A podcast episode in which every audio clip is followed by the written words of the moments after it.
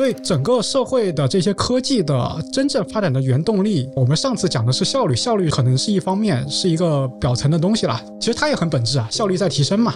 但是另外一方面是大家玩出来的。你在这些玩的过程中，你就会感觉到我需要去解决别人的很多问题。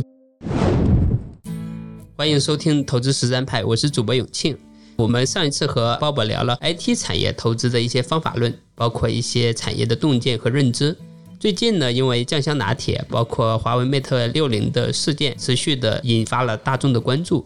他对这个事情呢有自己的一些想法，也陆续发表了好几篇微信的文章。今天我们邀请鲍勃继续聊一聊科技文娱产业投资的一些方法论，包括他怎么从酱香拿铁看到了一些新的投资范式的变化，包括消费者，尤其是年轻人的消费变化等等。下面开始今天的内容。先请鲍勃做一个简单的自我介绍吧。Hello，大家好，我是鲍勃。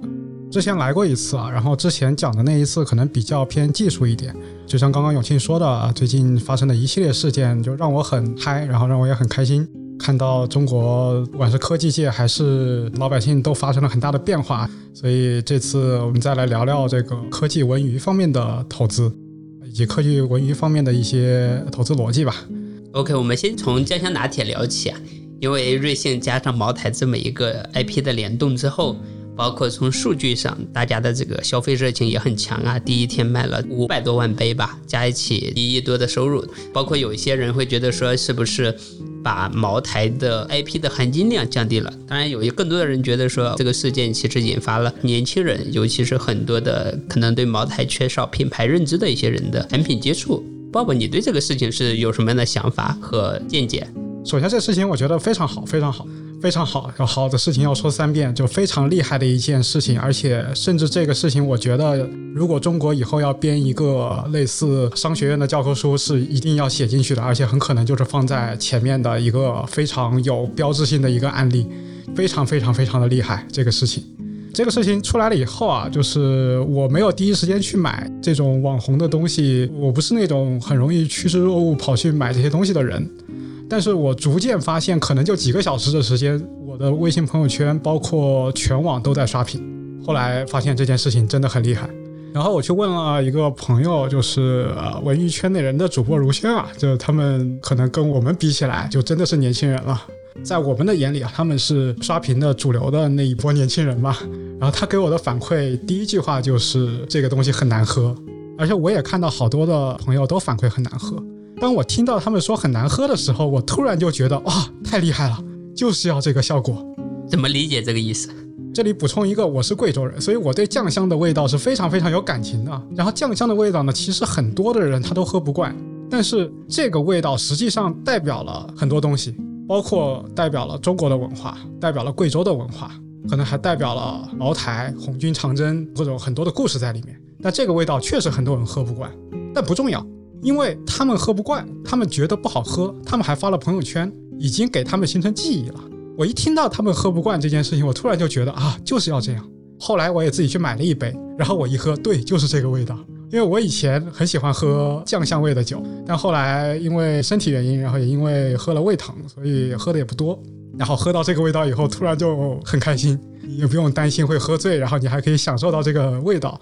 所以我后来就说了这样一句话。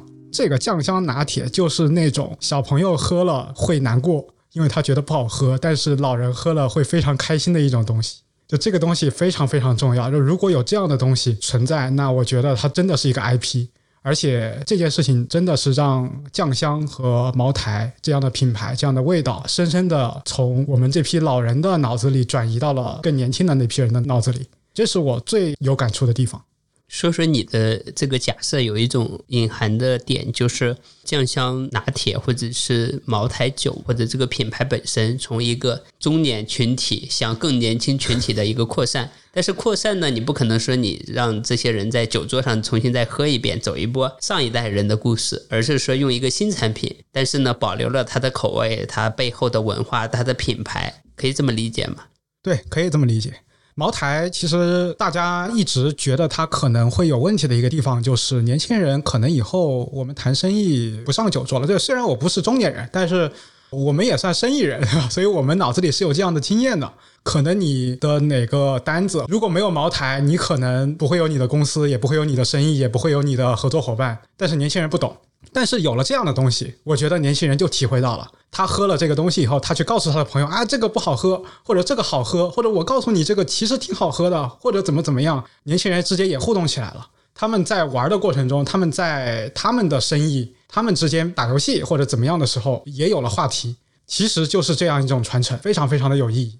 OK，继续这个话题啊，比如说之前大家对于刚才你提到一个点，就是因为茅台隐含了一个社会价值的一个体现嘛，或者是说一个烤串的局上加上茅台，你这个整体局的逼格其实上来了。那比如说像瑞幸跟茅台的联名，会不会存在一种情况是说，你平常请我喝一杯九块九的咖啡，我会觉得说这个不把我当特别好的朋友，或者是普通朋友，但是你请我喝了瑞幸的高端款。你觉得说是隐含了一个就是这个大尊重，就这个我我印象很深啊！我以前有这样的经历，就一个类似烤串局吧，就大家开 party，然后带了一瓶茅台，所有人就开始想，你是要跟我做生意吗？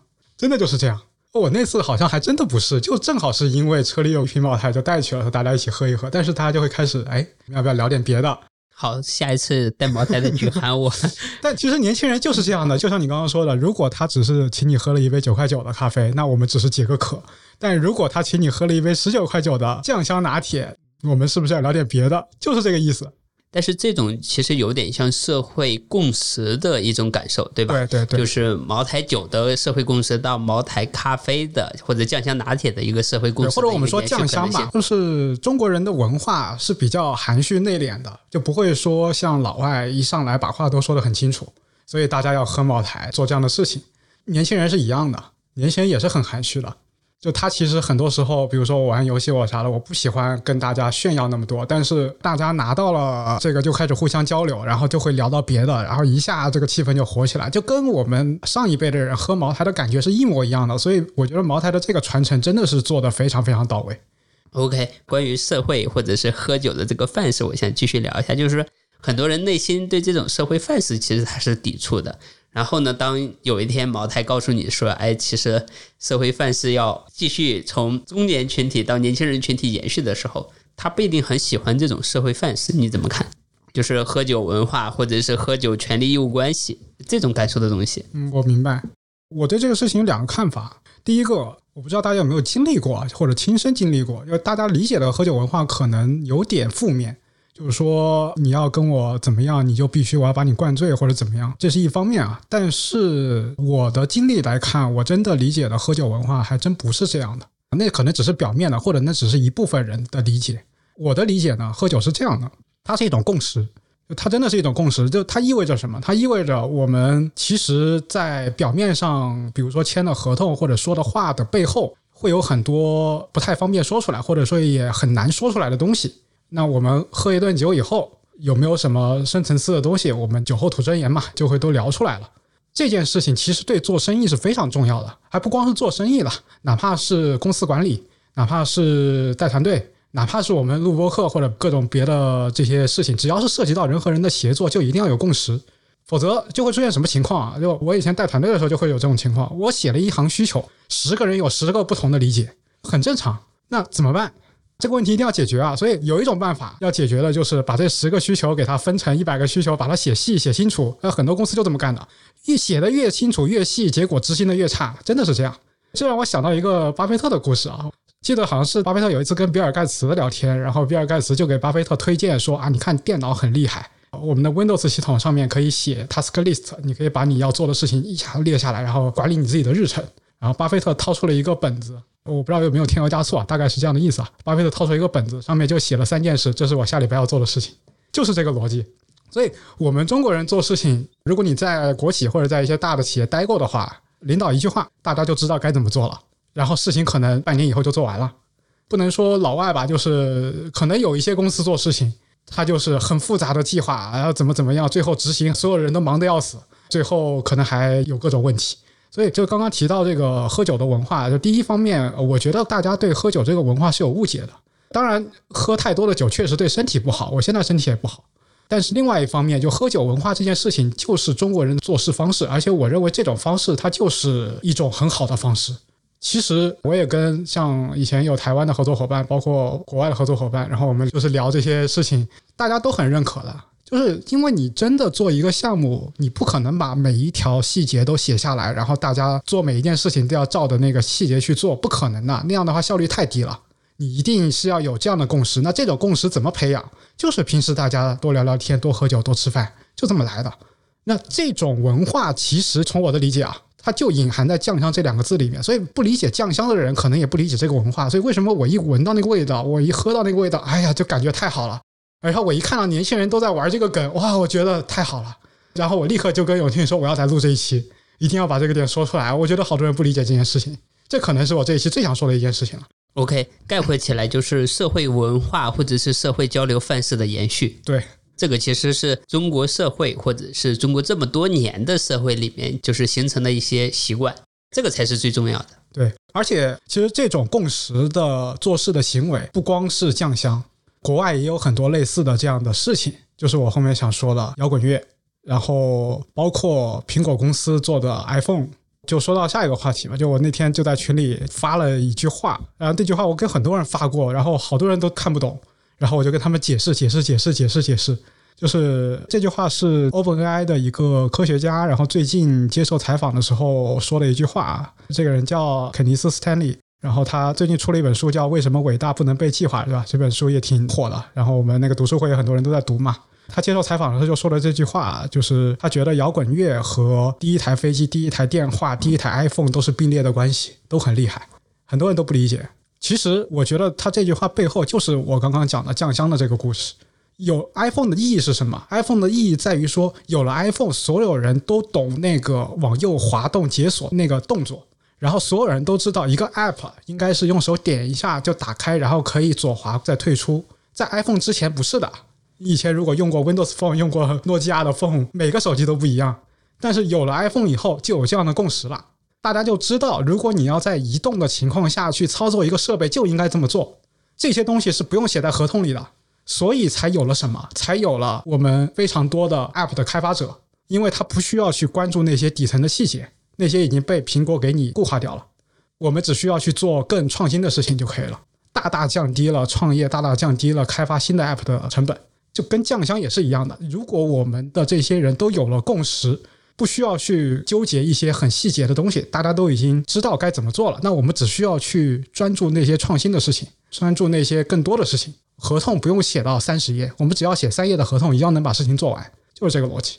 OK，所以说概括起来有点像社会范式，它有点像一个强大的操作系统，它把中间的底层的定义完了。对，剩下来的人只需要在应用层去创新就好了。对，同样的，无论是这个苹果手机，无论是摇滚乐，无论是这个刚才提到的酱香拿铁，它只是社会范式的一个小的跃迁，它是一个符号，它只是最后表现出来的那一个符号。但你说的那，它是个结果，它是个结果了，它是最后就冰山最外面的那一个看到的一点点的东西，它下面其实隐含了很多这样的东西。你刚刚说的整个社会的操作系统，其实就是两个字：文化。一个民族或者一个国家，你必须要有自己的文化。这个文化代表什么？代表大家是有很多共识的。我们是该怎么做事情，对吧？其实“酱香”两个字，它背后有有很多很多的故事嘛。我前面也提到了，红军长征啊啥的。为什么讲这些故事？就是因为我们国家就是这样的文化，我们就是这种勤俭的文化，我们就这种节制的。不是像国外很多花花世界的那种文化，我们就是踏踏实实的一步一步把事情做好的这种文化。就为什么中国茅台很厉害嘛？就是因为中国茅台它承载了这样的文化。那这次这样的事件，它把这个文化传承下去了，这是非常非常非常有意义的一点。我们刚才聊天的时候，你还提到过，就是说很多人其实对于自己圈层里面的人各种发发发，他其实不太知道说外面的人或者是其他群体对这个事情怎么看。你是怎么看待年轻人或者是在酱香拿铁世界上信息茧房的这个事情？信息茧房这个事情也蛮有意思，这两天也都在有这上面的讨论啊。首先，信息茧房不是一件坏事情，这可能这个词有一些贬义，但是信息茧房本身不是一件坏事情。为什么？就是它是一个传达或者说传达信息的一个非常高效的一个方式。比如说，我们一个团队吧，我以前带团队嘛，比较熟。一个团队要做一件事情，然后我要把需求给大家落实下去。如果我是把这个需求直接写在一个公开的地方，让大家自己去看吧，那大家可能也不知道会怎么样，对吧？所谓信息茧房是啥？其实就是我们进入一个小会议室，把门关起来，然后我们这未来的半个小时时间，我们就讨论这一个问题，有什么问题全部说出来，或者有什么想法全部说出来。你觉得那个酱香拿铁不好喝，你就说不好喝；你觉得好喝，你就说好喝；你觉得好，你就安利给别人；你觉得不好，你就告诉别人不好。没事，全部说出来，不要有那种藏着掖着或者不敢说话的这种事情。这个叫信息茧房。所以，其实原来我们觉得信息茧房不好，是因为信息茧房这个概念好像让大家很害怕，是觉得，哎，我好像在一个信息茧房里面，我被洗脑了，或者我被怎么样了，是因为这个。但是，其实你反过来想，它其实是信息传递的一种很高效的方式。所以我理解当时那个如轩回我的时候，他也提到说，是不是我在信息茧房了？他会担心这个，担心的对，就是这样。或者我们经常说做广告传媒嘛，那我们说广告的这个行业不就是要精准传播嘛？精准传播不就是要形成信息茧房吗？那人家不是做成了吗？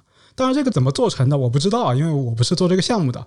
我相信不管是瑞幸还是茅台，后面的操盘手是很厉害的。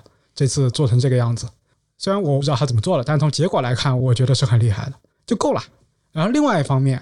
其实，在这件事件以前，我们有很多信息茧房的一些负面的例子，比如说哪个明星被黑粉黑了，甚至有一些极端的事情发生，那其实是反面的一个信息茧房，然后会把人搞崩溃怎么样？但我们这个是很正面的事情，那有这样的方式，何乐而不为呢？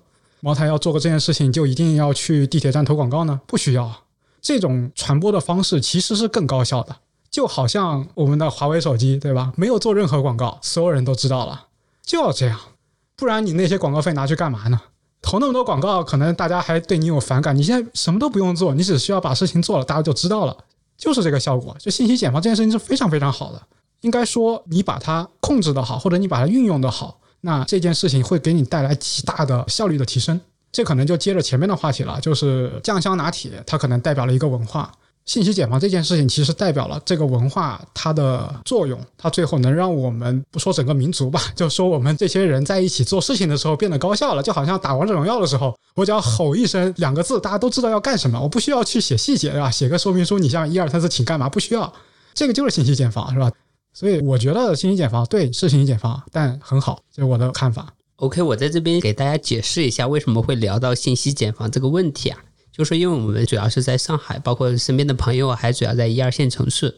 我们比较担心的一个点，像酱香拿铁这个事情，是不是都是在一二线的朋友在各种发朋友圈、发小红书？更多的城市的群体其实对这个事情没有感知。比如说前一段时间，Manner 和另外一个品牌的联名，我们看到，包括我们今天录播课的地方，它下面之前就是有这么一个联名的店，当时排队很多。只有到楼下的时候才看到说，哎，最近很多人在排队，在这家店排队，才知道原因，就是因为有个联名。但是酱香拿铁这个事情，感觉朋友圈的传播力度来看是更广泛的，甚至说是为数不多最近几年的大联名的朋友圈自来水的宣传。所以说呢，我们刚才聊的点就是信息茧房，它本身一方面会给人的感觉是你缺少了对外连接的可能性，自己有没有被洗脑？但是呢，信息茧房本身是提升了它的这个信息转化效率，甚至说是更低成本的转化效率。上来就已经给你一个最简单粗暴的东西，让你去，或者是引发你去传播和推广，或者是说，如果大家有一百个想法，那你这个其实品牌传播的力度会会变弱嘛？但现在只有一个，你可能会很强。包括信息茧房的打造过程中，很重要的是广告商嘛。之前看到一个说法是说，广告商本身是一个贿赂型的业务。因为你是给了广告商钱，然后让广告商帮你去做忽悠、去宣传、去营销、去转化，所以说广告业务是最近一两百年消费行业崛起的重要的推动力嘛。所以说刚才 Bob 主要是在聊信息茧房，包括他在面临着这一种情况下的一个想法。我再补充一点啊，信息茧房就这个词我其实不喜欢，就它本身有一些负面的东西在里面。但是如果我们继续用这个词，你可以这么理解：信息茧房是会扩张的。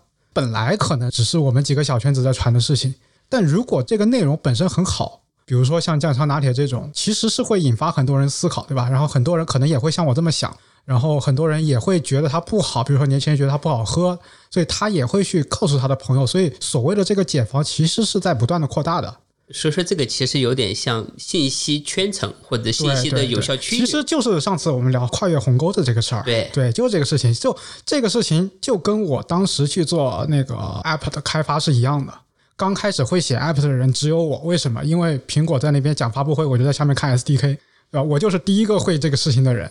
然后我会完了以后，我写个 demo 上去，然后放在 GitHub 上，马上开源，对吧？很多人就会来了，这就是逐步传播的这样的一个过程。我们本来要的就是这件事情。为什么以前需要广告商？是因为可能以前信息传播的成本很高，或者自来水比较少。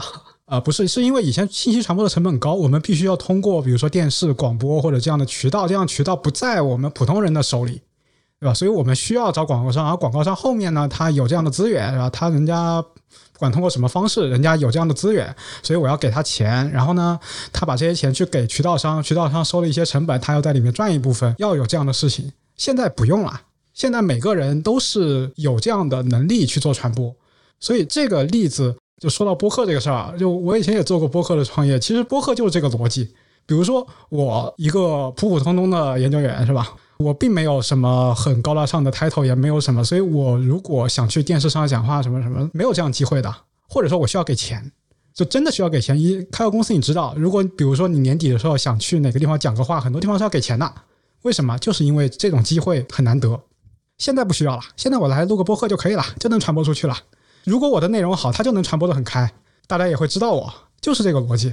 这就是上次我们说跨越鸿沟，然后包括科技是怎么发展上去的。因为上次可能聊的比较技术，所以最后只带了一下。我只是说一个好东西，它自然就会传进去的，自然会从一到十的。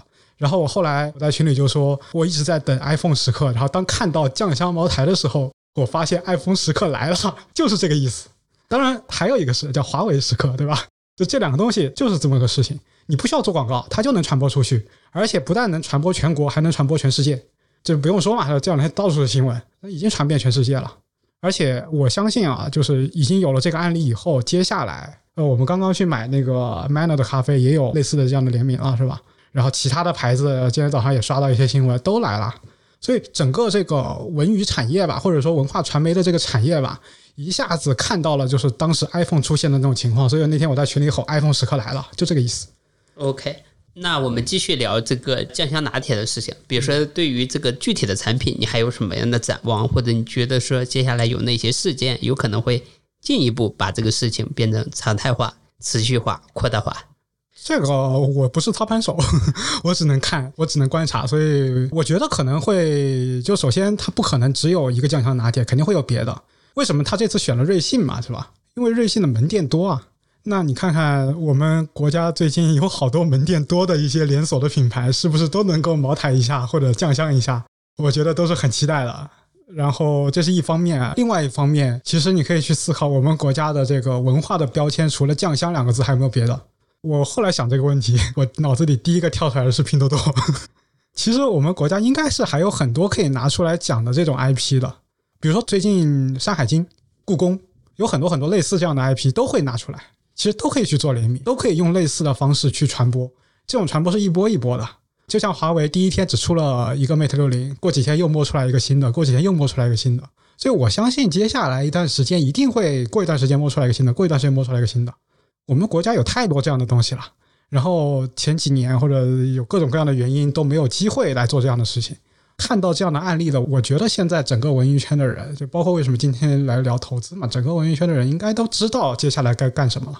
其实我想说的是，如果你现在是一个年轻人，或者不是年轻人也好，就如果你是从事文娱行业的，或者是互联网行业的人士，其实你不应该去想接下来会有什么样的东西出来，你应该立刻去想，我应该做点啥。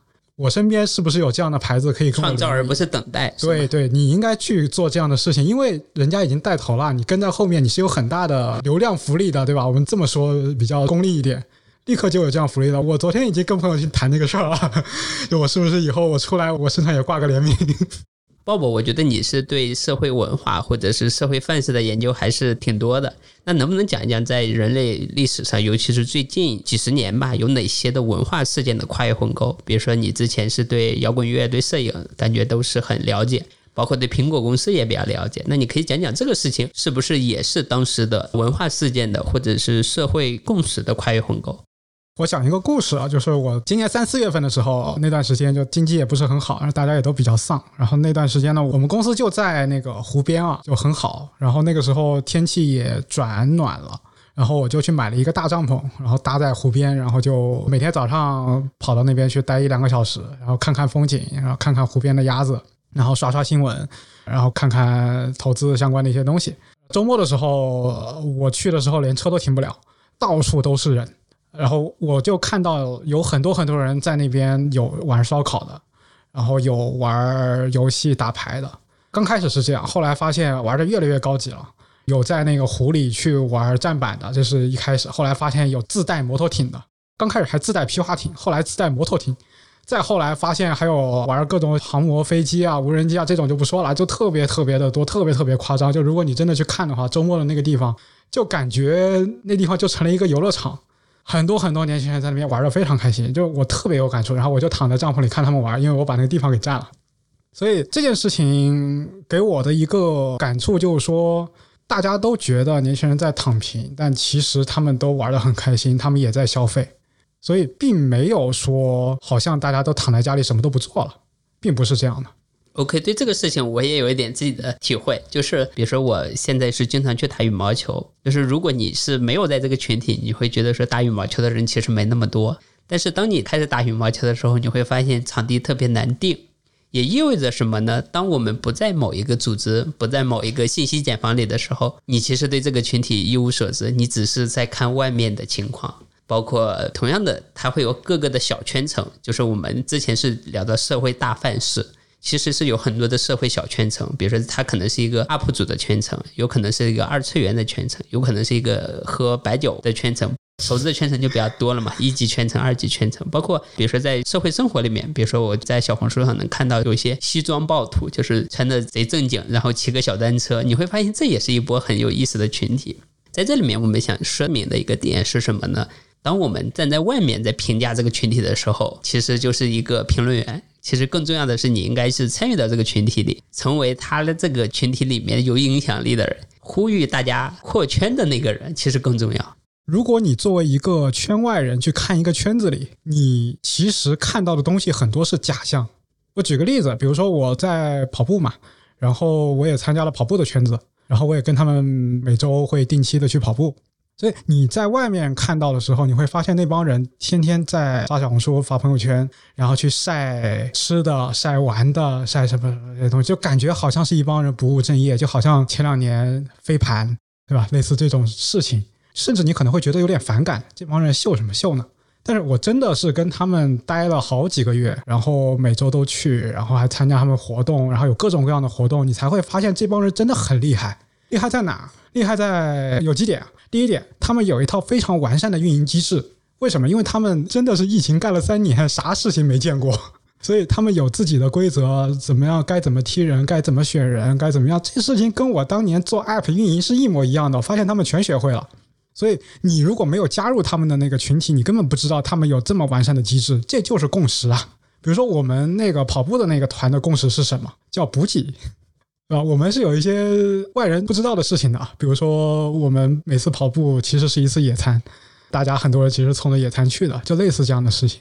表面上你看我们在干这个事儿，其实我们还在干别的事儿。这第一点了，就其实这是有一个非常强大的运营机制的。第二点让我印象很深刻的是，其实这个圈子里面有很多牛人。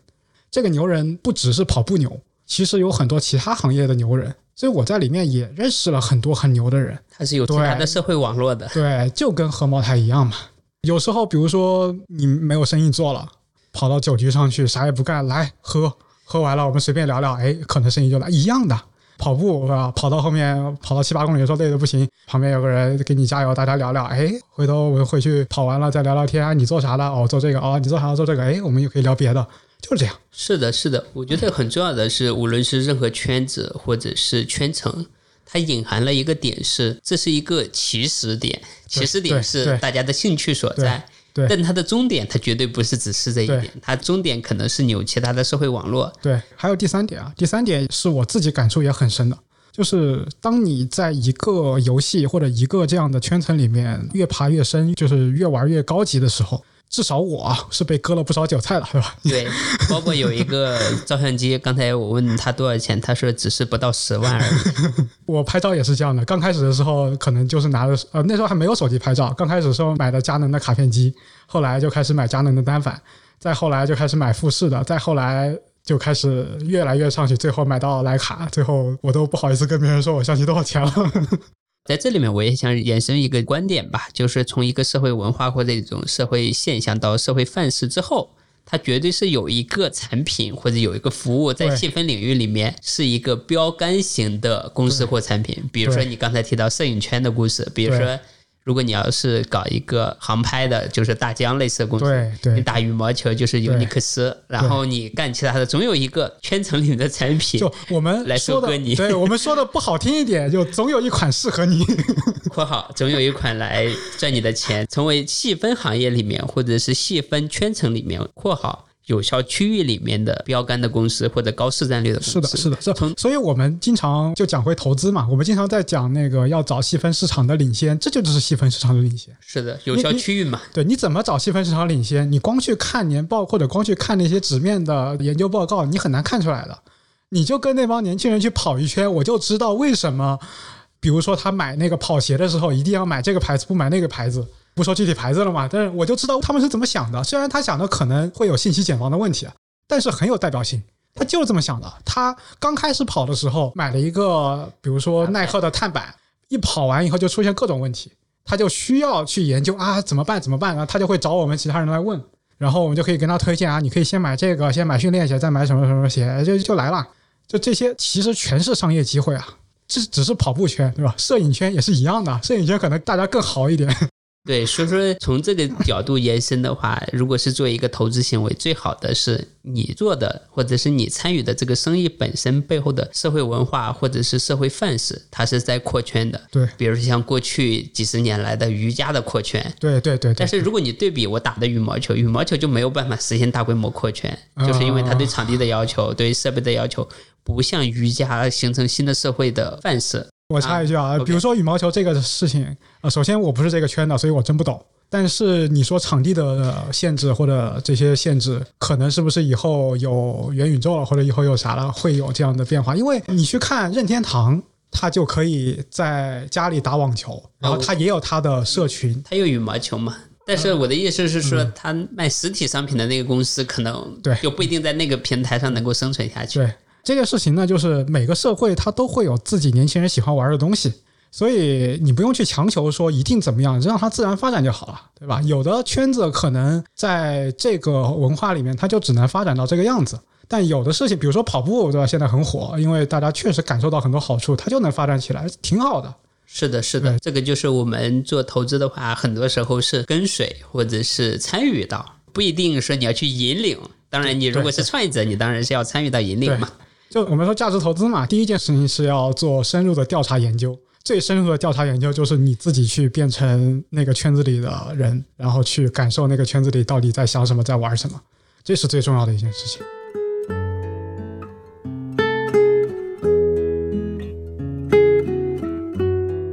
我们还是回归到摇滚乐的话题啊，包包，你可以把你对摇滚乐，包括你刚才提到 OpenAI 的科学家，他们怎么认为摇滚乐，包括跟第一台飞机、第一台电话、第一台 iPhone 是一个并列的关系，做进一步的延伸，包括摇滚乐之前本身的反映了什么样的社会进步？我说三点吧，就第一点，其实刚刚讲了那么多，大家可能已经可以理解为什么说摇滚乐和 iPhone 是同样伟大的事情。那比如说我现在出来说跑步和 iPhone 是同样伟大的事情，对，可能也可以这么讲，但人家只是说摇滚乐，对吧？这是第一点。第二点，摇滚乐这个东西，它有它诞生的背景和文化，这个我们今天就不展开说了。英国当时怎么怎么样，然后二战以后有很多故事啊，这个可以考虑单开一期。那今天就不讲那么多，但是同样的点是什么？就是他都让一帮年轻人有事儿干了，嗨起来了。然后这帮年轻人他可以亲身去参与摇滚乐了，他的参与门槛非常的低，低到什么程度？你只需要找一把吉他或者找一个鼓，你就可以在家里自己玩起来，就像跑步一样的。跑步的门槛非常的低，低到说你不需要买任何装备，你就可以到楼下去跑一圈。但同时它的天花板又非常的高。这是很有意思的。跑步也是一样，你要去跑马拉松，你需要训练，你需要买很好的装备；摇滚乐也是一样，你需要买很贵的琴，你需要组团队，你需要练习，他们是一样的。这是第二个点。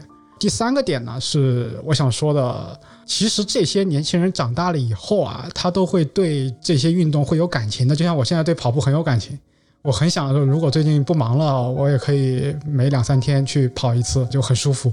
那这种文化其实还可以带来说老人或者说新的一代和旧的一代之间的沟通，这是我也体会很深的。因为我原来其实跟年轻的，就比如说比我小十几二十岁的那些人，零零后啊那些人，我可能跟他们没什么交流，也没什么话题。但自从跑步了以后，发现我跟他们很有的聊。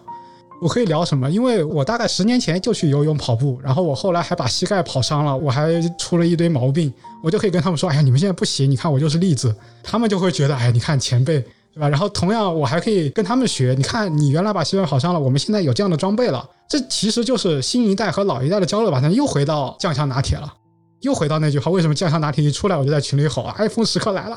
就其实最后如果要总结的话，应该这么讲。所有的科技进步，或者所有的我们认为高级的、高大上的东西，最终都是大家玩出来的。大家都是从一些……哦我就想到那个 Elon Musk 的例子，我看过那个 Elon Musk 的那个传记，就感觉很羡慕他能玩成这样。我就还没有玩成这样，我也想玩成这样，就很羡慕。羡慕的点在哪呢？就他就是喜欢玩航母，那我最后就要玩真的。就像我刚开始的时候，只是喜欢在小区里跑一圈，后来我就要去赛道上跑。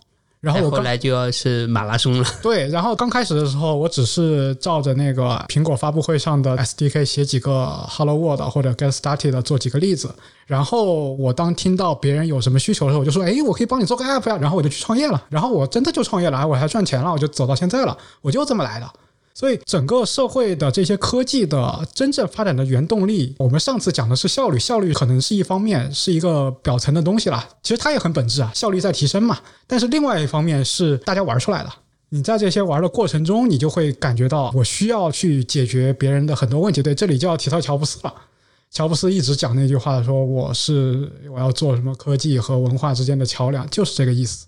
别人一直让我总结乔布斯，我上礼拜还跟别人说，一句话，乔布斯就是让你做个人。什么叫做个人？就是你要去理解别人怎么想的。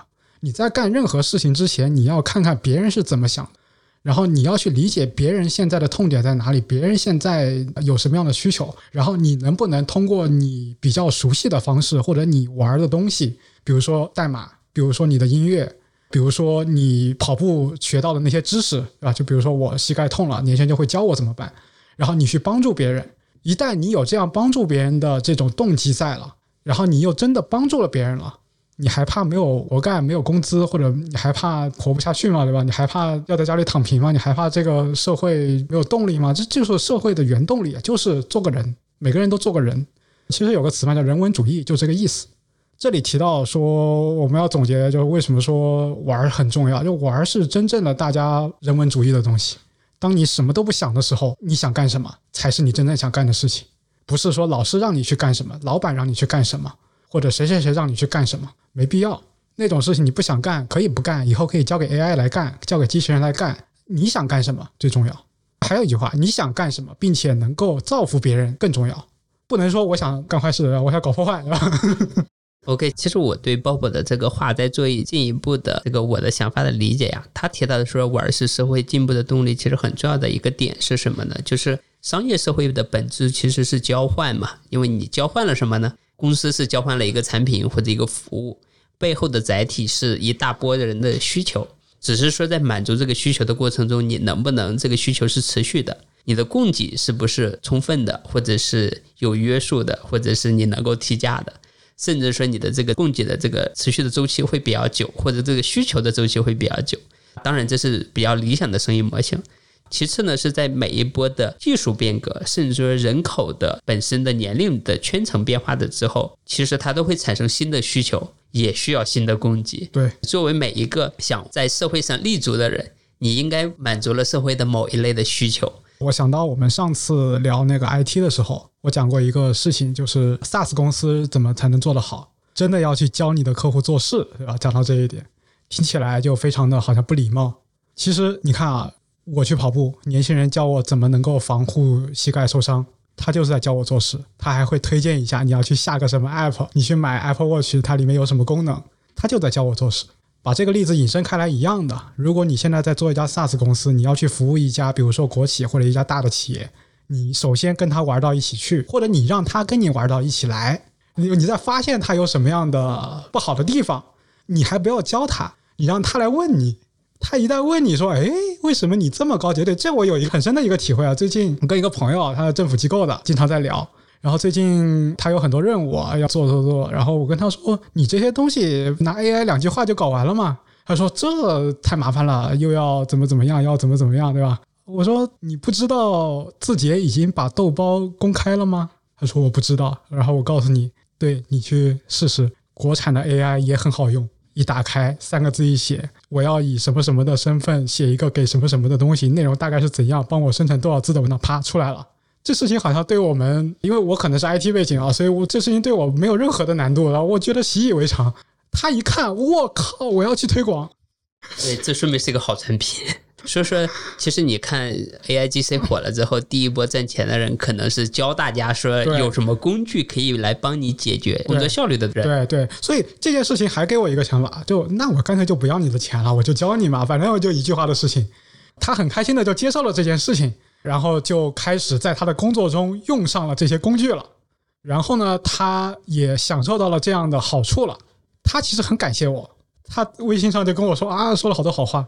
这这给我带来另外一件事情，这不就是又是社交吗？又是酱香拿铁嘛，对吧？我又给你安利了一个新东西，它跟香香拿铁很有意思结合的点在哪？就是你一听上去好像觉得这东西很难，就酱香拿铁但是好像很难不好喝。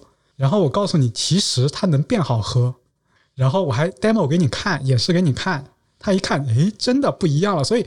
我觉得很多觉得酱香拿铁不好喝的人，可能随着未来有新的产品出来，或者有各种迭代，他也某一时刻会有那一个点，突然发现其实这玩意儿还不错，然后他就成了粉丝了，他再继续安利下一波，而这事情又回来，跟我当时做 app 是一模一样的这个过程，就又回到跨越鸿沟的这个过程了。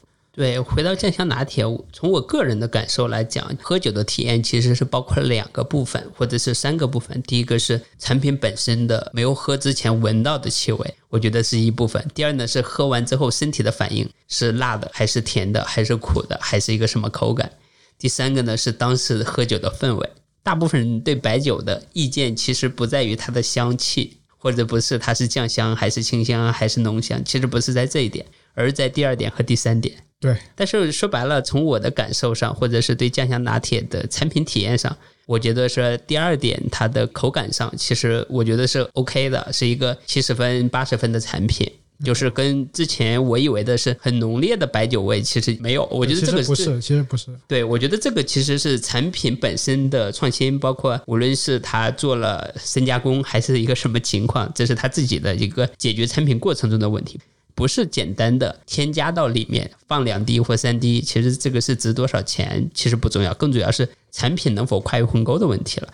第三点呢，它的社会文化范畴，就是大部分人对这个白酒的消费场景的身体上的排斥是在这个地方。但是我觉得，如果是一个办公室里面喝或者跟朋友喝，我觉得是一个 OK 的产品。这个不是酱香拿铁的问题，是人的问题。啊，对对吧？社会范式、社会是可能是某一小撮人他习惯的问题，对他们的问题，但它不是这个产品的问题。OK，以上的内容呢，我们分别聊了酱香拿铁和背后的社会文化范式。第二个呢，聊了摇滚乐，或者是有一些类似的产品，它是怎么去深入人类社会，或者是大家的生活，以及改变了大家的。那从现在的时间节点，包括以你感觉深入这个年轻人群体，跑步呀、女团呀，还有 UP 主呀，包括跟年轻的女生聊天呀，然后我想问问说，那你现在看到的这些新一代的年轻人，跟五年前、十年前，甚至二十年前，他们在消费习惯上，或者是消费文化上有哪些不一样的地方，或者是哪一些行业或哪些产品，你会觉得说是有很大不同的？我说几个点啊，第一个点就是，比如说跟年轻人去打交道这件事情，其实很多人会有一定的误解。比如说我们上次在群里说这个事，然后乐然提了一句，是不是年轻人长大了就不会再去粉他了？不是的，就其实年纪大一点的人和年纪轻一点的人去打交道这件事情是非常非常正常的。就好像我以前在大学里面跟教授、跟那些老师。老师也很喜欢我，是因为我能不断的给他带来新东西。我也很喜欢听老师讲东西，是因为他也能给我不断带来对我来说是新的东西。所以大家就是这样的交流，这种交流是可以一直持续下去的。刚开始的时候，可能我是因为他跑步跑得快，或者因为他打游戏打得好，或者因为比如说他跳舞跳得好看，对吧？我们在 B 站上看那些小姐姐们跳舞，对吧？比如他是因为他跳舞跳得好看，对，没错，可以。这只是刚开始的时候。当你深入的去了解这个人，或者了解这个行业吧，我们不说哪个人啊，就是当你深入的去了解这个圈子里他们在干什么，你会发现他们干的事情远远比你想的要高级得多。你根本就是没有想象不到他们居然做的这么好。像我这种真的是互联网圈也在待了这么多年，投资圈又待了这么多年的人。我都不理解为什么有一些社群它会发展的这么好，然后当我看到他们怎么运营社群的时候，哇，我突然懂了，我太老了，我的那些套路简直都是十年前的东西，他们现在的套路让我觉得太厉害了。现在有各种各样的新的东西，各种各样的新的玩法，各种各样新的词汇，然后有各种各样新的，就是把大家聚在一起的那种方式都已经出来了，只是我们这些人都不知道，我们还在那边看年报，然后觉得经济很差，看那个数据一直在往下掉。然后不停的在那屋里猜测世界，不停的对不停的割肉，所以我跟他们玩了以后，我非常非常有信心这一点。还有一个就是说到年轻人在玩什么，你去 B 站上看，所以我很喜欢 B 站。我疫情几年就是靠 B 站混过来的，因为你没有机会出去嘛，然后就天天在网上看年轻人各种各样玩的东西。三天两头又有新的 UP 主冒出来了，然后有做这个有做那个的，各种各样的东西都有。其实大家玩的很开心，大家也在做很多很好的事情。比如呢，哪些产品？哪些行业你觉得挺有意思？我举个例子，比如说美食，美食视频这个东西大家都很熟，而且已经存在很多很多年了。但是我以前也想过，当美食视频这件事情如果到了一个放在互联网的视频或者短视频会怎么传播？我也想过，但是我不知道会最后变成什么样。但是你看这几年嘛，因为大家都在家里做饭，所以很多 UP 主去做美食视频，然后每个人做的美食视频的风格都不一样。传统的那些大的绵羊这样的大的 UP 主，我看他好多年了，超级粉丝。后来我发现有很多不是很有名的粉丝，也不是很多的 UP 主，他们有很多自己的一些独特的东西放在里面。比如说有一个东西叫“糊弄学”三个字，懂的都懂，你不懂吧？你不是我们这个圈子的人。什么叫糊弄学？做饭糊弄学，就是说原来疫情嘛，就大家可能很多时候必须自己做饭。但是很多人其实不会做饭，我很会做饭。但是我后来发现，看了糊弄学以后，我被他深深的吸引了，我也开始糊弄了。什么意思？就是如果你家里只有一个西红柿、两个鸡蛋，或者你只有一点生菜、一点米饭，或者一点这种最基本的东西，如何在五分钟之内把它变成一顿很好吃的饭？很简单，不要去管摆盘，不要去管怎么，包括皮都不剥，直接往锅里一丢，然后怎么样就很简单，三步，然后把火一开，然后加调料就可以吃了。而且你还不用洗碗，直接在锅里吃，听起来很 low，对吧？但感觉很实用，对，就非常实用，非常靠谱。很多人可能他不会做饭，就是这么过来的。所以这个东西被搬上 B 站以后，其实点击量是很高的。明白，这听起来有点像不是传统那种叫精致的帮你做一个美食，或者是不是服务于家庭的做厨师，而是服务自己的。对，所以它这样出现一个情况啊，就是可能很多人会不屑，他一定要吃的稍微高级一点，没关系，你也能找到，你也能找到在家里做米其林三星的。所以，美食视频这么简简单的四个字，到了 B 站上以后，它可能变成了三百种不同的风格，每个人都能找到自己喜欢的风格。OK，我现在在 B 站上看到的美食视频，之前是两个人搞的，一个是流云流浪地球，他是一个骑行的 UP 主，然后去户外骑行，但是他的视频里面一半是关于他自己在野外做饭的。然后炒米饭、炒青菜，乱七八糟的，你会觉得说挺有意思。第二个呢是最近关注一个肌肉猛男，叫什么李维刚什么的。然后呢，本身是一个健身的一个 UP 主。然后呢，最近就扩展了一些吃大餐、煮肉、乱七八糟的，你会觉得也挺有意思。我们就不推荐 UP 主了，就是这个我们没有收广告费啊。在这里，我想到两点啊。第一点就是，你看是不是说年轻人玩美食视频或者玩美食这一件事情，他就玩出花了。他不同的这种风格，或者每个人都做自己了，就乔布斯又回到那句话了：你做个人，每个人都不一样的。你喜欢看那个，我其实不喜欢看那个。我最近在看一个什么叫“川南有味”一个 UP 主，他把做饭编成那个老道唱的那种送你上西天的，你可以去看看，很有意思。而且基本上日更，内容都不一样，我，真是创作力没有极限啊！很有意思，很有意思。就以前啊，就我记得好像很早很早的时候，十几年前吧，就我那时候，当时土豆网其实就讲过这个愿景，说每个人都能够有自己的品牌或者自己的这样的东西。但这个事情后来没有做成。现在我在 B 站上已经看到有这个样子了。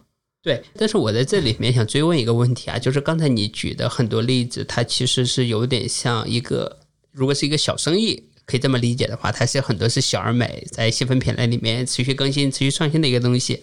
但如果你是做一个股票投资，尤其是二级市场投资，那你其实可选择的规模化有增长，其实品类就少很多了嘛。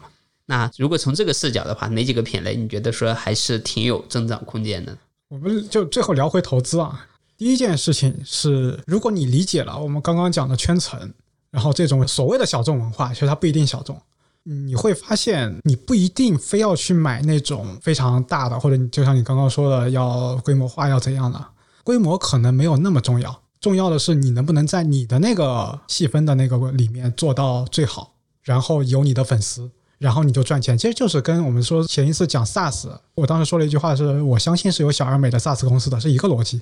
对我的意思是说，很多人第一个是，如果他在身边或者亲朋好友，他做了一个小而美的东西，你去参与它是 OK 的。但是对于更多人来讲，他可能的投资的渠道或者投资的方式更多是二级市场，他没有那么多可以小而美的公司的出现。那你就只能投平台。OK，对吧？OK，这个是结论吧？对，这是结论。对我或者我这么来理解，我们说的平台主要是指的这种互联网的文化娱乐的相关的这样的平台。它更多的代表的是我们整个中国互联网行业的某一个细分领域，比如说 B 站代表的是大家玩视频，腾讯可能代表的是游戏，而拼多多代表的可能是大家去制造业。其实你都可以把它理解成我们国家的这个细分领域，这些都是平台。然后，如果是个人的视角，其实我的建议就我们最后说到投资嘛，我个人的建议是：第一，如果你有闲钱，那可以考虑投平台，对吧？就是二级市场嘛。我觉得，既然已经这个 iPhone 时刻到了，那接下来可能是会有很好的机会的。所以这也是为什么我要来录这个播客，我很开心的一个原因。我已经看到了，因为我经历过当时 iPhone 发布零七年，然后 iPhone 四发布，然后整个产业一步一步怎么起来，然后慢慢的整个渗透到现在，我经历过这个事情。所以当我发现降枪茅台这件事情的时候，我一下就起来了。我觉得后面十年一定会有很好的这些机会的。这我们就不细说了嘛。然后另外一方面就是，如果你没有钱，或者如果你钱不多，怎么办？很简单，去玩，然后去找到某一个领域里面的大佬。那你最后去参加这样的活动，你要深刻的了解这个圈层的人在干什么，你了解这些人他的需求在哪里，他对产品的需求在哪里。一方面啊，你可以亲自进去服务其他人，你也可以去观察这里面有没有什么产品做得很好。对吧？然后你可以投相关的一些产品，就真的又回到价值投资。第一点就是要做深入的调查研究，在调查研究的基础上再去看价格，再去看什么？什么叫调查研究？就你真的亲身进去了才叫调查研究，真的不是说坐在案头上面去看书去那个。当然那个也很重要，但是那些东西可能是基础知识。那些基础知识有了以后，你真的要去找标的，真的要去研究的时候，你可能真的就是要亲身参与进去。最后，其实你会发现两点很有意思，就很好玩。如果做成了，一方面你能够亲自参与这个行业，它能够给你带来一些正向现金流、发工资，对吧？另外一方面，这些工资你又可以投回这个行业，这不就巴菲特干的事儿吗？对吧？我们不就是要干这个事儿吗？对吧？当我看到了这一点的时候，我就觉得啊，这就是真正的一个好的生态系统，对，好的正循环。就如果大家都这么干的话，其实就好像当时 iPhone 出现，然后把整个产业带起来。然后再把年轻人都激活起来，大家都会写代码了，会写代码他又能干别的事儿。比如说像我就是典型的，刚开始只会写代码，后来因为要去做项目，又学了管理，后来又学金融，后来又学投资，对吧？一步一步就这么起来了。整个社会就是这么发展起来的。所以如果理解了这个流程，好像接下来的投资机会会非常多，而且这个投资机会真的就是千人千面的投资机会。不是说你在微博上看到哪个大 V，然后他投什么你就跟什么，或者你进哪个微信群，对吧？那样很容易被骗的。你真的参与这个行业，然后自己去找这样的投资机会，自己参与进去，然后最后把这件事情做成，然后再来投资，然后再来帮年轻人继续做，哎，那这个感觉多好！就是这样，就这个才是我觉得就所谓的文娱产业的投资机会怎么来理解？OK，所以说概括起来就是几个观点，对吧？第一个呢是对于整个的中国经济或者中国消费还是有信心的，因为新的年轻人群体或者新的中青年群体，包括我是非常有信心的。包括各种品牌之间的联动、互动或者是破圈，会让这个大盘还是有期待。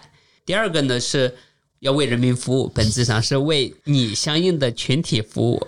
只要是他这个这个话很有意思啊，就是为人民服务，他没说谁是人民。现在我告诉你，你身边跟你关系好的那一小撮人就是人民，对吧？你就为他们服务就好了。对，然后给他一个能够让他变得更好的产品或服务，然后呢，你自己也赚到钱，分到现金流，形成这么一个正向循环关系。对，OK，那能不能来点具体一点的？就是你刚才提到说都是方法论的视角嘛，比如说哪些具体的生意或者具体的细分品类，你觉得说是你看到的里面属于还不错的，正在破圈过程中的？我说实话，我现在看到所有，不能说所有吧，绝大部分我身边我看到的都在破圈过程中。为什么？因为有一个大的背景是大家都憋了三年了。我举一个可能不是很适合公开讲的例子，就是好多小姐姐在抖音上面跳了三年舞了，她现在也想接下来要干什么。接下来有很多很多路可以走。真的去做直播带货，每个人都做直播带货吗？中国是这样的一个，当然也可能是啊，对吧？我们可以直播给美国人带货嘛，拼多多不就是要干出海嘛，对吧？这也是没问题的。但是更多的人可能要从线上走向线下了，这是我现在看到的。他们走到线下了以后能做什么？能做很多很多事情，去做培训也好，然后去商场做活动也好，然后我们现在又要搞文旅，对吧？要搞呃，现在提的叫运营。前两年投资投了那么多资产，我们现在把它运营好，怎么运营？就靠这些人啊，靠年轻人啊。我们怎么去运营？我去没人来的，你找一帮年轻人跑到那边去搞点活动，哗一下哪个偶像来了，唰粉丝就全来了。我去有啥用是吧？我只能去给他们捧场，然后给他们买单。买单。对，就是这样的，就这个逻辑。OK，那举个例子，比如说像今年以来，比如说尤其是疫情放开之后，你哪些消费是过去两三年比较少的，今年明显增加的，或者是新品类的消费？对我自己的话，就比如说帐篷嘛，我买了一个帐篷以后，我就有一大堆的周边要买，后来发现我陷进去了，然后我及时止损。OK，这当我止损还有一个原因是因为天太热了，然后我不想把时间花在那个上面。但是很多人真的可能就在上面花了很多很多钱，这是户外用品了。当然，就这个范围很大，就真的细的东西我也不方便一个一个标的来提，大概逻辑就是这个逻辑。OK，那展望未来的十年，你刚才提到，无论是 B 站还是拼多多还是腾讯这些公司，你对他们有哪些期待？你觉得说他们有可能会用什么样的新的方式去改变世界，或者是基于你的认知，你觉得说他们可能在哪些领域变得更牛逼的？这个事情看那个彼得林奇的那个书，对吧？就是你怎么去观察消费啊？我带着小孩去商场玩，小孩 他自然的就跑到哪里去了，诶，我就要关注一下这家公司。对于这种中国的互联网的这些大平台啊，我自己也是这样看的。我自己最喜欢的是 B 站，虽然 B 站现在亏损，而且股价很低，对吧？但是我很喜欢它，为什么？就是我刚刚提到的，B 站对我来说是有很大的意义的。我第一次意识到这件事情是某一年那个 B 站最后发那个年终的那个报告，然后我一看里面有一条，我那年的登录的天数是三百六十五天，我没有哪天没有上 B 站，我都没有意识到这件事情，我才发现 B 站对我已经是不可或缺的东西了。然后但是你没给他咋付钱，除了买个大会员。对，当时我看到那个以后，我就买大会员了。我想想之后，哈，这样我都不买大会员，太对不起他了。而且我一下买了三年，这点钱我们还是付得起的，对吧？然后我就自己去分析嘛，就 B 站对我的意义是什么？第一，我娱乐，它真的代替我以前看综艺，包括看电视剧的时间。可能我现在就喜欢看一些，因为抖音太碎了，但是 B 站的东西还蛮有意思的，有很多 UP 主拍的东西挺好玩的。有创新的东西吧？对它不停的有新的东西，呃，什么鬼畜啊，是吧？然后那个害怕区的，是吧？然后社死区的，呃，最近看我就不讲名字了，我真的很喜欢这些内容，就我我觉得这些内容真的很好，而且真的很有潜力，我真的很喜欢。这是第一，就娱乐。第二，我自己做股票研究，其实很多知识是在 B 站学的。为什么？很简单嘛，因为一个完全陌生的行业，你在 B 站上看他别人怎么讲的，你再顺着他讲的那些东西去找相关的资料，绝对比你直接去怎么找资料要方便的多。然后另外，我们比如说投资人，我们还有我们的能力，对吧？我们会看年报，我们会看财务，我们可以去做验证，我们可以怎么样？这一下子就把整个效率提得非常高。我当时比如说做汽车研究的时候，就有相关的 UP 主，然后做什么的我就先去看 UP 主，先看 UP 主怎么聊的。后来我还发现，其实 B 站上有很多 UP 主的研究是非常的深入的。对他们对产品技术对比历史贼懂，对尤其到细分越细分越懂。越细分越懂，因为可能他们在某些方面没有我们懂，但是他们在那些方面，他们真的就是已经做到极致了，已经是花了很多功夫的。那你去听他们的内容，绝对比你自己去翻书要好得多。而且我自己的习惯是，我会先听他们怎么讲的，甚至我会先把他们的视频荡下来，然后拿 AI 转一转，然后做个 summary，然后我再去找一些关键词，再去搜一些别的书，对吧？这已经变成我工作流程的一部分了。那这些内容，其实这个故事我原来是在知乎听到的，嗯知乎想做这个事儿，就后来本来大家开玩笑嘛，B 站变成了全国最大的知识平台，知乎变成最大的娱乐平台，好像现在这个玩笑变成真的了。所以我自己是很喜欢 B 站的，当然 B 站有它的问题啊，B 站的问题可能就是，比如说我现在想去做个 UP 主去讲这些东西，我不知道有没有人听，我觉得概率很低。但是对，所以做播客嘛，但是很难，因为成本很高。做播客我们可以来白嫖这些东西，对吧？然后做视频，我在家里，哎呀，我也想整那一套，但我家里，我觉得我还是专注主业吧，对吧？我还专注看书，专注学习。就 B 站可能需要更好的服务 UP 主，这是我一直觉得的。对，然后之前我们还聊过，就是 B 站贴片广告这个事情，我觉得我是理解 B 站为什么不做贴片广告的。如果 B 站做了贴片广告，它不会给我留下这样的印象。它真的是让我很舒服，就每次打开 B 站没有广告，就直接可以看，而且看想看长看长，想看短看短，甚至 B 站的视频是很容易下载的，下载下来我可以自己再去分析嘛，就我刚刚讲了，就它真的对用户很好，就我很喜欢，这是就我对 B 站的看法。我不知道 B 站十年后会怎么样，我是希望 B 站上的那些 UP 主以后能比 B 站更强，比如说那个最近很火的影视飓风，如果这家公司真的能够服务好别的 UP 主，出一些好的产品。然后他能够把他的那些流程，他讲的那些很专业的东西，做成一个好的产品来服务我，让我也能很轻松的上 B 站去开个频道。那我觉得可能影视飓风的估值都能比 B 站高。这个故事突然让我想到乔布斯，乔布斯很感谢 Bob Dylan，就是乔布斯 Bob Dylan 的忠实粉丝。然后他当时在最郁闷的时候听 Bob Dylan 的歌，甚至他还去找了 Bob Dylan 的前女友做他的女友，对吧？就有很多这样的故事，没有问题。最后，他做了一个比 Bob Dylan 的摇滚乐更强的公司。就你的粉丝如果比你强，那你才叫真的强。比如说，Elon Musk 是乔布斯的粉丝，那特斯拉以后是不是有可能比苹果强？我觉得是有可能的。如果马斯克的那些 vision 全部实现的话，是有可能的。就你的粉丝或者你平台上的那些 UP 主能够比你还强，那你这个平台也不会弱的。我觉得未来十年如果展望的话，这是我很期待的。就有哪些 UP 主能跑出来，那 B 站作为一个平台也会很强。这是我多聊几句 B 站了，因为我自己是 B 站的忠实粉丝。第二个就聊拼多多是吧？拼多多这家公司给我最大的印象就是它代表的是我们的文化，跟酱香拿铁是一样的。这个文化跟 B 站类似的地方也是，疫情三年其实它也是我们的救命恩人，它让我们可以有很便宜的，包括买菜，也包括我们可以买到便宜的东西，反正在家里也没人看，那个质量其实也不差。然后也能用，而且其实也蛮好用的。所以我一直说那句话，要我出门我永远跟他说，我身上都拼多多，你别宰我。我真的身上全是拼多多，我现在一身就拼多多，就是这样，挺好的，就够用就行了。然后衣服穿破了个洞，那我就扔了，我也不用搞得太过分去打补丁，对吧？那拼多多再买一件就完了嘛。而且我现在不是买一件，一下买十件，就拼多多代表是这种文化，这个文化我觉得是非常非常好的，是非常值得拿出去说的吧。就不是那种我们原来好像看直播对吧？大佬榜一大哥直接啪啪啪往上面砸钱，然后就怎么怎么样，就不是那种东西。那种东西可能是要摒弃的，是不好的东西。但是拼多多代表的这种文化是好的东西，所以我很支持拼多多出海，为全世界人民服务，是？对对对，这真的是这样啊，对吧？中国生产力造福全世界。对啊，就我们有这么多的资源放在这里，然后我们的人又这么勤劳，对吧？我们又造这么好的东西。那拼多多提供了，就现在它就主要出海嘛，国内已经就很卷了嘛。那全世界人民都能享受到中国人，比如说就中国的这种制造业制造出来的好东西，比如说我这个帽子，拼多多买的六块钱，怎么了？没有牌子，六块钱，然后带出去挺好的。但是感觉，因为我也一直用拼多多，但感觉现在的拼多多优惠券比前两年的优惠券少了很多。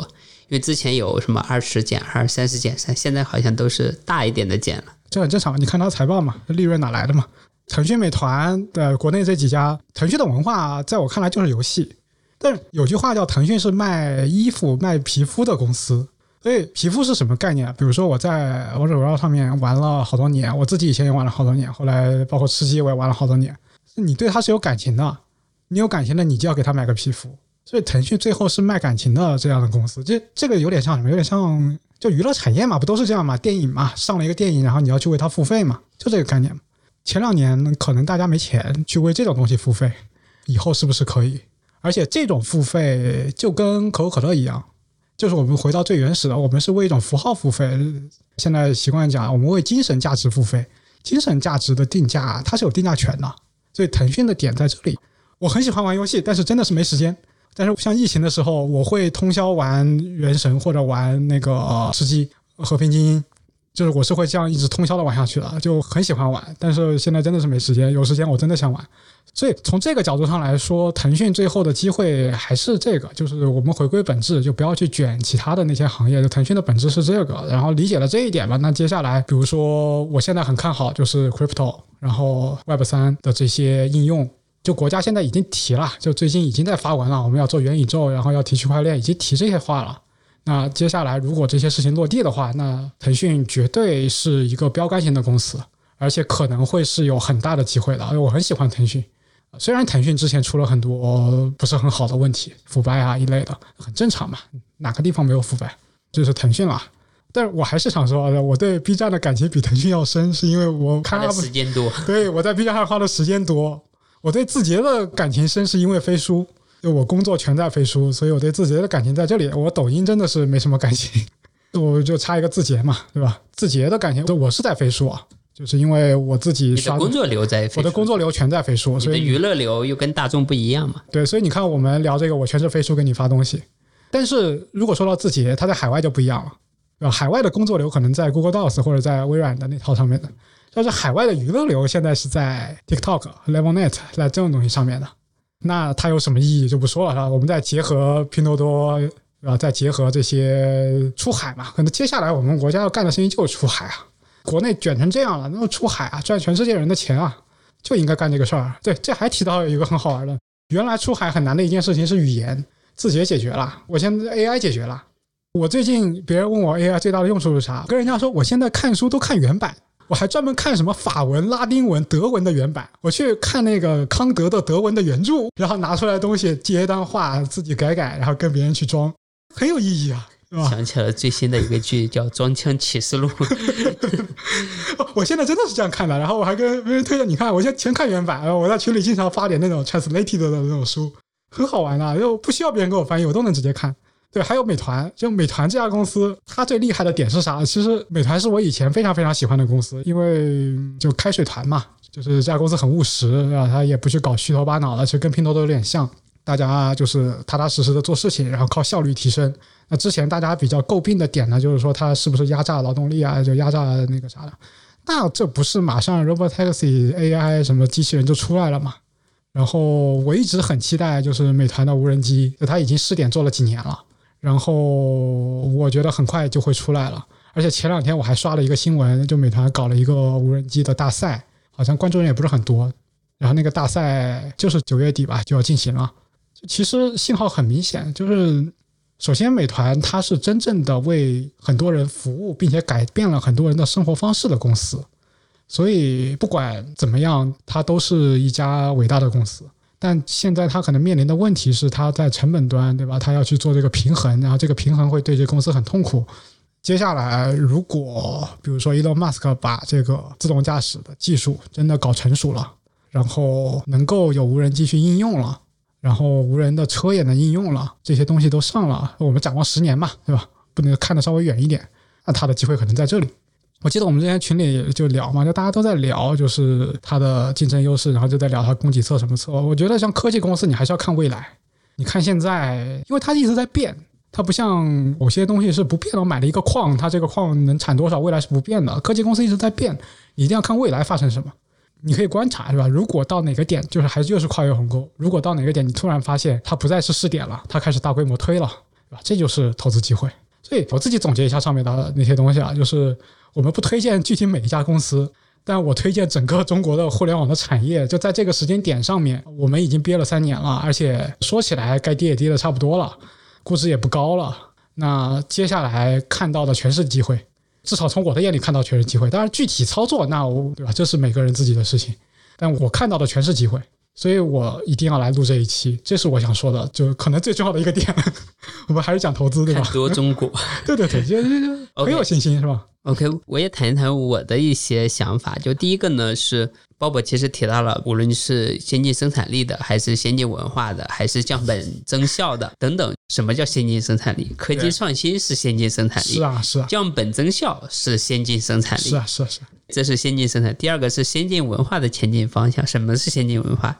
大家热爱的是先进文化，花时间多的叫客户粘性强的是先进文化。年轻人玩的开心的是先进文化，对，然后但是如果是对整个群体或者是这一波人有强大的负的外部效应的，都不是先进的文化，比如说都是糟粕红赌毒都是糟粕。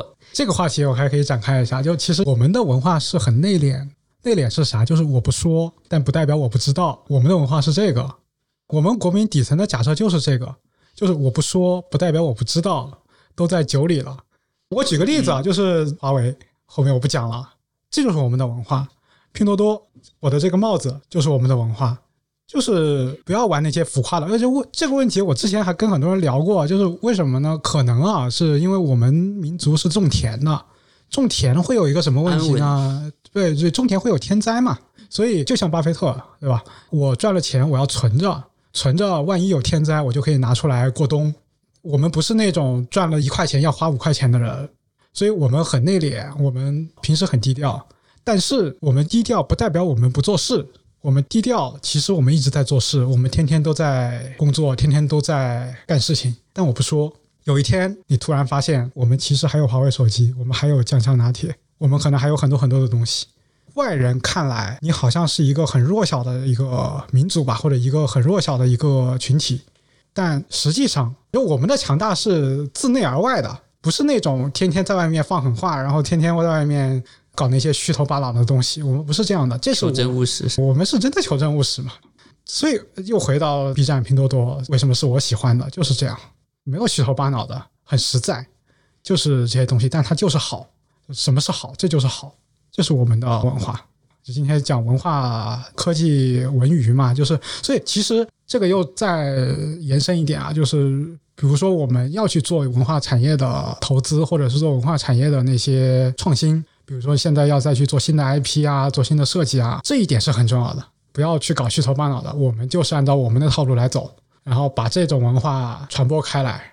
就还是是吧？巴菲特嘛，巴菲特也是这样的文化，是吧？我有钱，你有钱吗？有钱，但是我就喝可乐，我就吃麦当劳。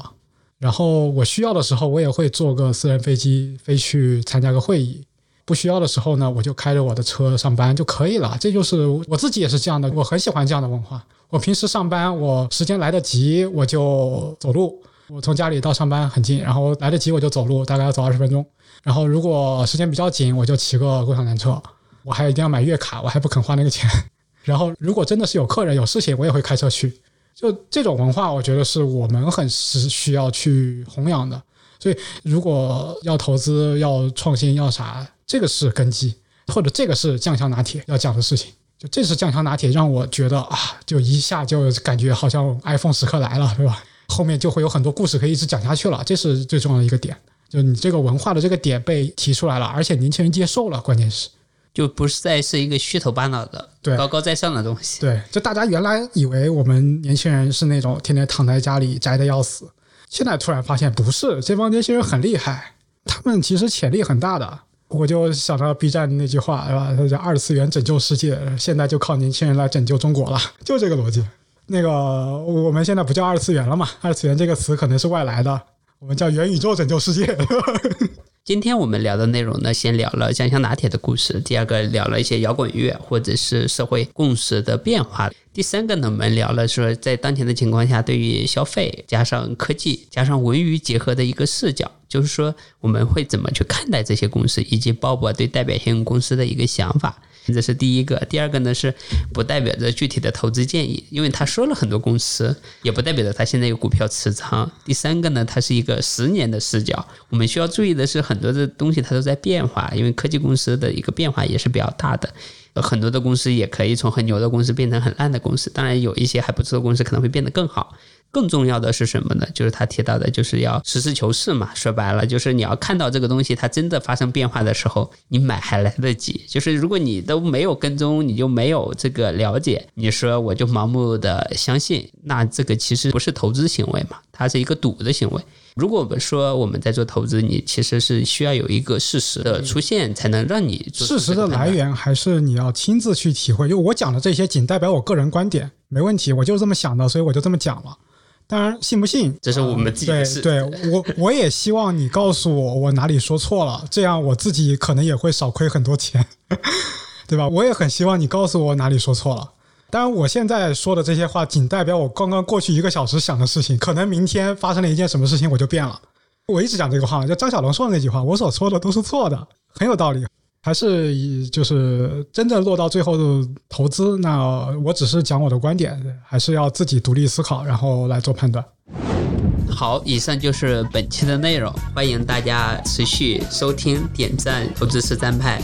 接下来我们会运营一个博客伙伴群，如果大家想加入的话，可以联系我们的小编，然后稍后拉大家入群。谢谢大家。